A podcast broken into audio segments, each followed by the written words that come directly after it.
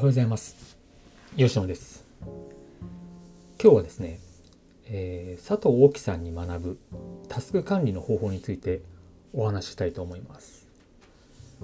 えー佐藤大樹さんをご存知の方も多いと思うんですけれども、えー佐藤さんはですね、日本の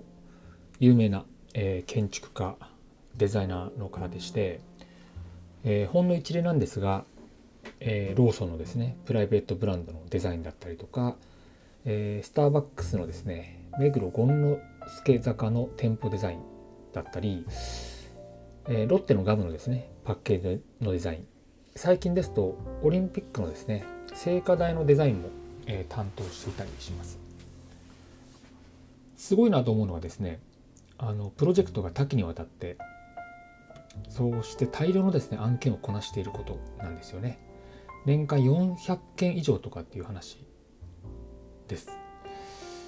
で YouTube でですね、えー佐藤大樹さんと検索いたしますと、えーたくさんですね佐藤さんの仕事のスタイルだったりとか、え作品についての考え方が出ているので、えー興味がある方はぜひ見てみてください。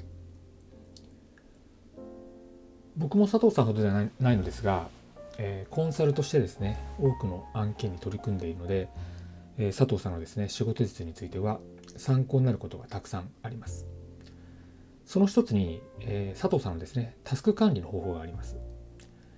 先ほども言いましたように年間400を超えるプロジェクトをこなしている佐藤さんなんですけども、えー仕事のですね優先順位の管理にはスマートフォンのアプリを使っていまして、えー Now、Later、Maybe の3つのフォルダーで管理しているようです。Now にはですね、3日以内のスパンでやるべき仕事。Later には、えー切迫感はないんですけども、放っておくと、えー危機的な事態を招く可能性がある仕事。Maybe はやってもやらなくても大丈夫だけれども、それをやることによって長期的にメリットがありそうな仕事を入れているようです。このようにですね、ざっくりと仕事を分けておけば、あとは時間的余裕があまりない Now のフォルダフォルダにある項目にだけですね、優先順位をつければいいというわけですね。僕もこの方実は真似ています。以前はですね、プロジェクト単位、あとはクライアント単位でフォルダ分けをしていたのですが、えー今はですね、佐藤さんのように Now、Later、Maybe の3つだけで管理して、えータスクごとにですね、タグでクライアント名を入れるようにしています。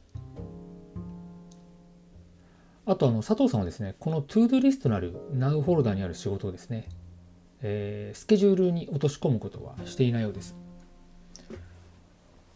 クライアントとの面談だったりとか、プレゼンの間ですね、えー予定の空き時間があったら、その間でできる仕事をこなしていて、例えばですね、5分だけ空いていたら、その5分間だけで終わる仕事を優先的に片付けるということをしているようです。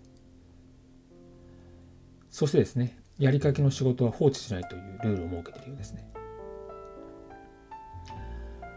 例えば、ちょっと時間が空いたからメールを返信しておこうかなというですね、行き当たりばったりな仕事をしていると、メールを書きかけなのにですね、打ち合わせの時間になって途中で書くのやめざるを得ないみたいなことって、えーありますよね。というですね、中途半端なことをやめてるようです。で、こういった中途半端なですね、仕事をしていると、例えば打ち合わせが終わった後にですね、あれ何を書いていたんだっけ？とですね、思い出してですね、無駄な再スタートを切らなきゃいけないというところがあるわけですね。時間を高速化させるために、あ、失礼しました。仕事ですね。仕事を高速化させるために、えー確保できる時間に合わせて、その時間内に完結できる仕事をする。なるほどなと思いますね。